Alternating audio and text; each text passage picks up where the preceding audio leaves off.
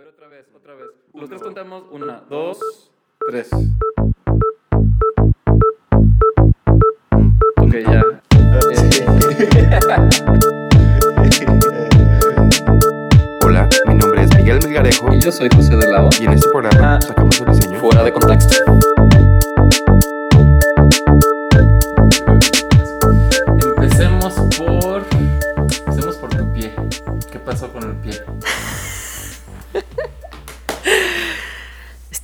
Cargando la camioneta de barro para venir a vender al DF. Porque tienes una camioneta hecha de barro.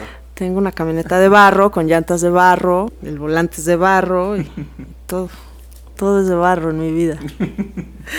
Y mm, me bajé, estaba yo en la, en la caja de la pickup, es una Pointer pickup, y bajé la pata y me encontré un desnivel de dos centímetros donde mi patita fue a caer y ahí, crack, crack, crack. Tres veces lo oí así clarito. Y pues ya, me dolió mucho, me tiré al piso, me agarré mi patita, vi cómo se empezó a hinchar y pues sí, dije, esto está muy mal, pero pues ya ni modo. ¿De dónde venías? De Oaxaca al DF, seis horas, con el pie roto y mucho hielo. Lo envolvía así con cinta de frágil. y ya, eso pasó con mi patita. ¿Y ahora qué va a pasar? Ahora hay que unirlo con uno o dos tornillos de titanio para quedar biónica. Y ahora sí agárrense, ¿eh? ya después de esta va a quedar reloaded. It's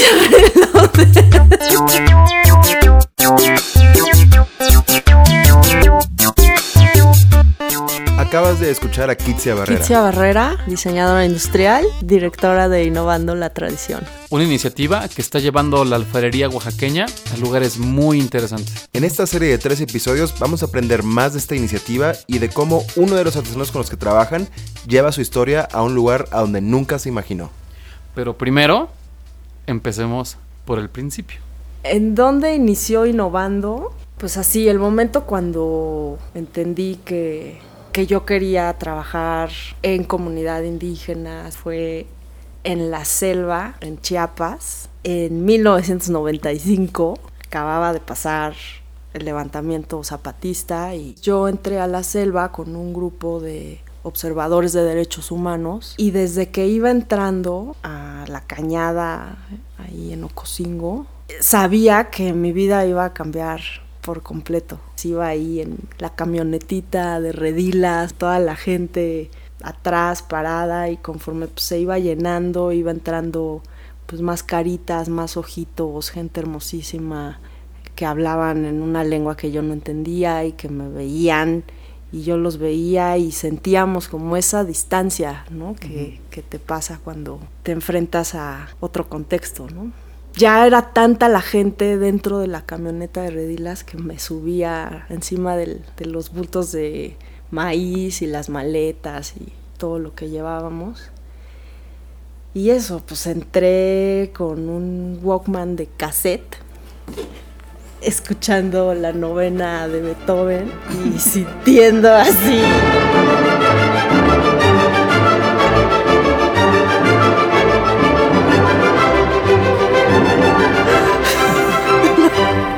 La selva que es hermosa y poderosa y misteriosa.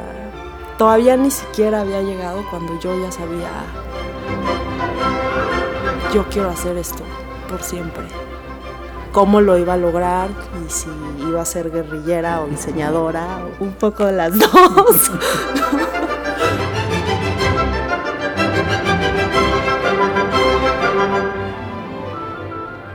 Y esta fue la primera vez donde Kitsia supo que su vida siempre iba a estar ligada al mundo indígena en México. O sea, hubo muchas cosas después de Chiapas, ¿no? Y Conoció Oaxaca mientras hacía su servicio social en la universidad. pues me lancé a, a hacer un servicio social. Y ahí se dio cuenta que había muchísimas cosas que hacer. Nadie me pelaba, obviamente, en una oficina de gobierno. Y para hacer este impacto que ella buscaba, se dio cuenta que tenía que salir del país para posteriormente regresar y de veras crear ese impacto. Pero tuvo que sortear un montón de obstáculos y sobre todo convencer a mucha gente de lo que ella en verdad quería. Con la idea de innovando la tradición. Hasta 2001, que fue cuando entré por primera vez a un taller para buscar un tema de tesis para mi maestría en la Design Academy, que tú bien conoces. Me fui a ver muchos talleres en Oaxaca y en otros lugares y, el taller como que más retos planteaba y más problemas y más oportunidades también. Un taller de cerámica en San Martín, Mexicapan, con la familia Chávez. Pues así, escarbando y escarbando y escarbando y hablando con ellos y nunca he hecho barro, bueno, lo hice en la escuela y las cosas que hice las tiré a la basura y mi mamá las recogió y ahí están, pero son horrendas. La artesanía puede sobrevivir en un mundo global que produce 300 productos de plástico por segundo. ¿Por qué sigue existiendo la artesanía? O sea, ¿qué hay aquí que hace que siga existiendo 3.000 años después? ¿Cómo podemos hacer que esto florezca y tenga un lugar en el mundo actual, global y, tenga no solo un lugar, sino una proyección ¿no? hacia adelante igual de fuerte y poderosa que la historia de donde viene?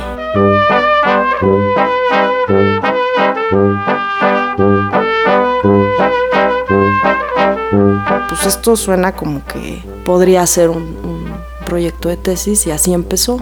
Mi tesis de Eindhoven se llama Innovando la Tradición.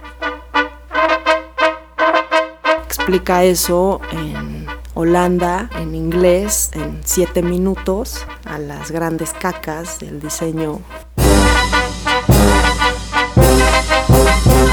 es Heisbacher y Lucy Horta y Gela. Y me costó muchísimo trabajo. O sea, sí me la pasé bastante mal, ¿no? Tratando de explicarlo y tratando de, hacerlo jugoso y sexy y, conceptual y, significativo para mí ellos no entendían nada, entonces tampoco podían guiar nada, que no era un asunto de forma. ¿Cómo planteamos esto a nivel estratégico para que la forma sea un resultado de muchas otras cosas? Pero pues ellos no sabían ni qué idioma hablábamos en México. Lo entendieron, sí, eventualmente yo también logré entender qué decir y cómo decirlo y, y qué no había que decir y no importaba. ¿no? porque no tienes que decirlo todo para, para ser clara. ¿no? Logré presentar todo ese desmadre de mi cabeza y choro de dos años en siete minutos, lo entendieron, me gradué, las piezas salieron increíbles, honores y todo eso, ¿no? y, y estuvo muy bien.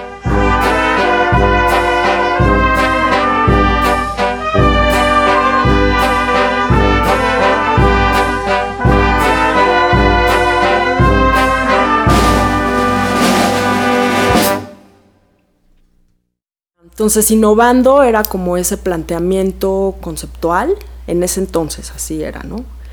De un método de trabajo replicable a partir de estas cinco ramas de exploración. Ya al regresar a México, pues la idea era, bueno, esa es una hipótesis, ¿no? Vamos a probar la hipótesis. A través de este método conceptual y de investigación, vamos a poder hacer que los objetos hechos a mano, artesanales en México, evolucionen a su siguiente etapa. Los objetos evolucionan y en su evolución tienden hacia algo y se van adaptando al contexto, ¿no? Entonces, si el contexto cambia, como los animales, surgen adaptaciones al medio. Entonces, vamos a plantear posibles líneas de evolución.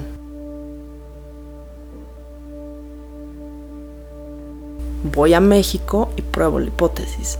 Y regresé con los Chávez y empezamos a trabajar, sacamos unas primeras piezas, que son los tazones, los chaves, y toda la, toda la colección Lineo, ¿no? que actualmente sigue siendo un producto del colectivo.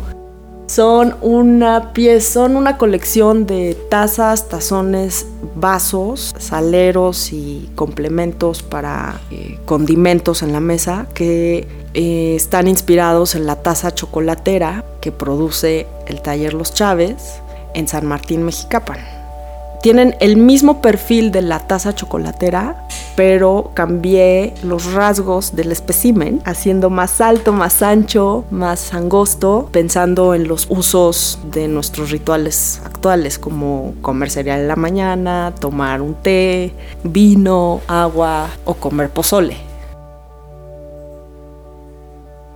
Me di cuenta que había muchas otras cosas, además de la forma y del diseño, que rodeaban al taller, que rodeaban a la pieza y que el sector estaba súper golpeado, que había muchas carencias, muchas necesidades y que entonces no podíamos llegar nada más a sacar los objetos súper lindos y irnos a vender, ¿no? Me parecía como que no correspondía, ¿no? Por el contexto, por lo que yo estaba viendo, por lo que la gente estaba viviendo y por las condiciones de producción a las que nos enfrentábamos y que si queríamos que esto creciera y que realmente lograra su cometido de hacer que la artesanía evolucionara y encontrar un lugar en el mercado global, había un back-end en producción que no, que no tenía yo ese, ese soporte.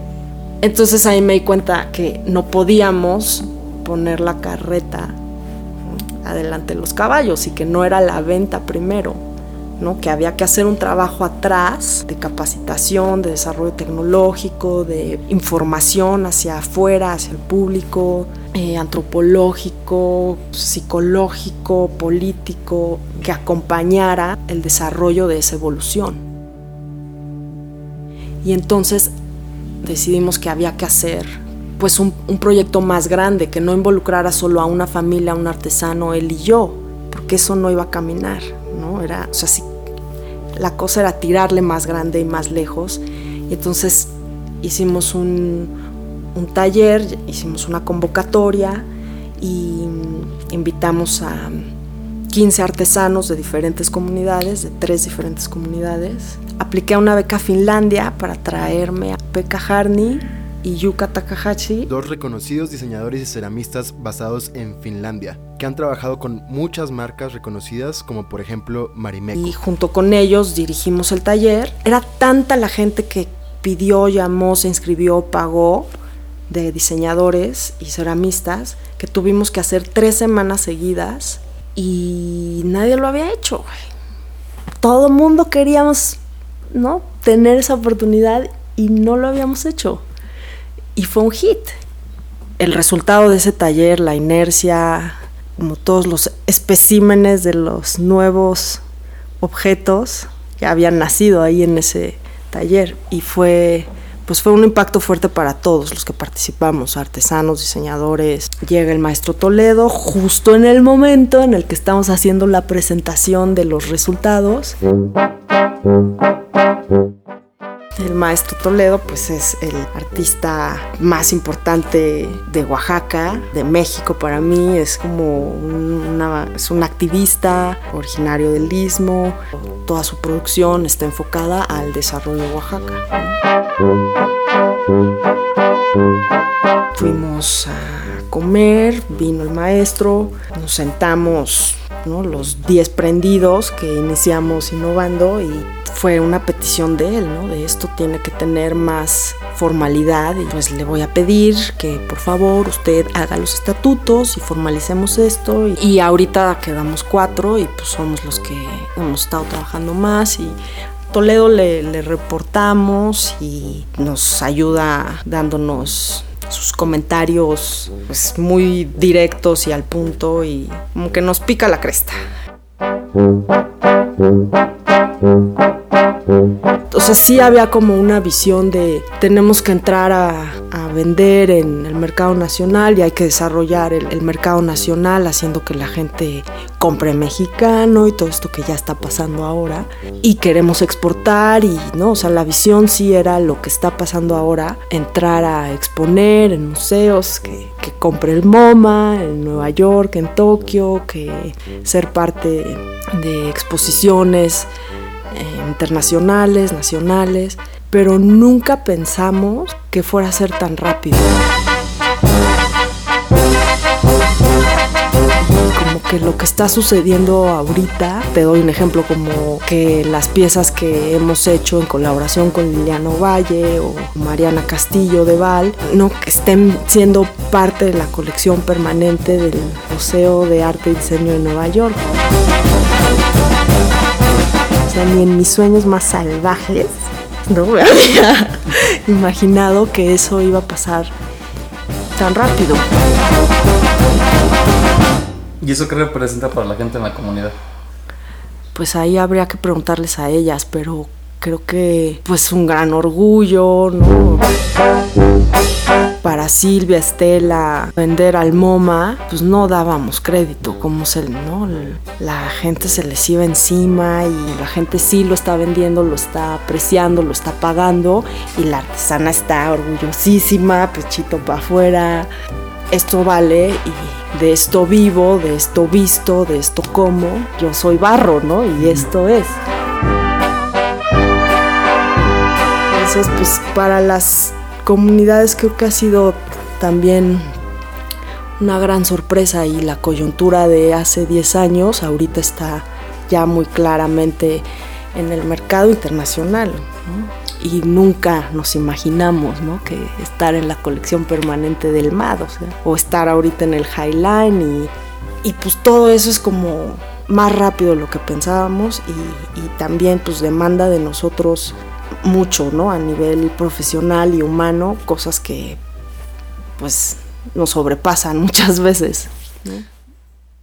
Bélgica, la Bienal de Cerámica de Bélgica sucede cada dos años, está en Andén, está enfocada en cerámica popular y cada emisión invitan a un país para darle honor a un país y este año el país invitado era México. Los organizadores de la Bienal buscaban a alguien en México. Y qué mejor que Innovando la Tradición. Sobre todo porque Innovando publicó este libro que se llama Barro y Fuego, escrito por Edith Mindling y publicado por Arte Oaxaca. Y lo importante de este libro es que tiene un panorama sobre el pasado, el presente y el futuro de la alfarería oaxaqueña y obviamente que nosotros nos fuimos de espaldas y dijimos, claro que sí, no tenemos la capacidad de hacerlo, pero ya ese es problema número dos, pero claro que sí, lo hacemos con todo el riesgo que eso implicaba y aprenderemos a, a resolver todo lo que esto implique. Parte de la negociación es, ok, vamos, pero mandamos barro y fuego, mandamos piezas para vender, 3 mil euros en piezas para que impacte eso en las comunidades directamente. Mm. Y queremos que vayan artesanas, ¿no? Entonces, en esa negociación, pues ya se acordó que sí, que en lugar de dos iba una artesana y ese gasto se pasaba a otro rubro para museografía, para que esto se viera muy bien y quedara muy bien. Y, y ahí es donde entra Rufina. ¿Por qué es importante que Rufina vaya? Porque nosotros podemos poner la plataforma para que sean ellas las que hablen, ¿no? O sea, como que las preguntas de innovando hace 10 años son muy diferentes de las de ahora. ¿Cómo podemos hacer que el, barro y la artesanía pudiera tener un lugar en este contexto global y que pueda seguir sobreviviendo? Y la pregunta, eso ya lo estamos logrando, pero ahora, ¿quién está dando esa voz, ¿no? Esa voz hasta ahora ha sido la de innovando, pero queremos que esa voz no sea la mía, la de Diego y la, ¿no? sino que sean las mismas artesanas las que vayan dictando el rumbo de los próximos 15 años de innovando.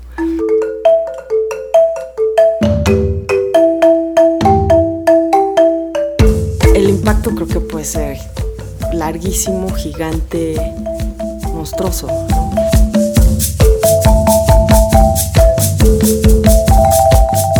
Ver qué pasa, ¿no? Porque pues, un día somos amigas y nos llevamos muy bien y otro día... no sé, de pronto hay cosas que, que no puedes saber, o sea, tú puedes pensar que va a ser muy positivo y al final no lo es, ¿no? Entonces, no me quiero adelantar hasta saber qué va a pasar con Rufina reportando desde Bélgica para fuera de contexto.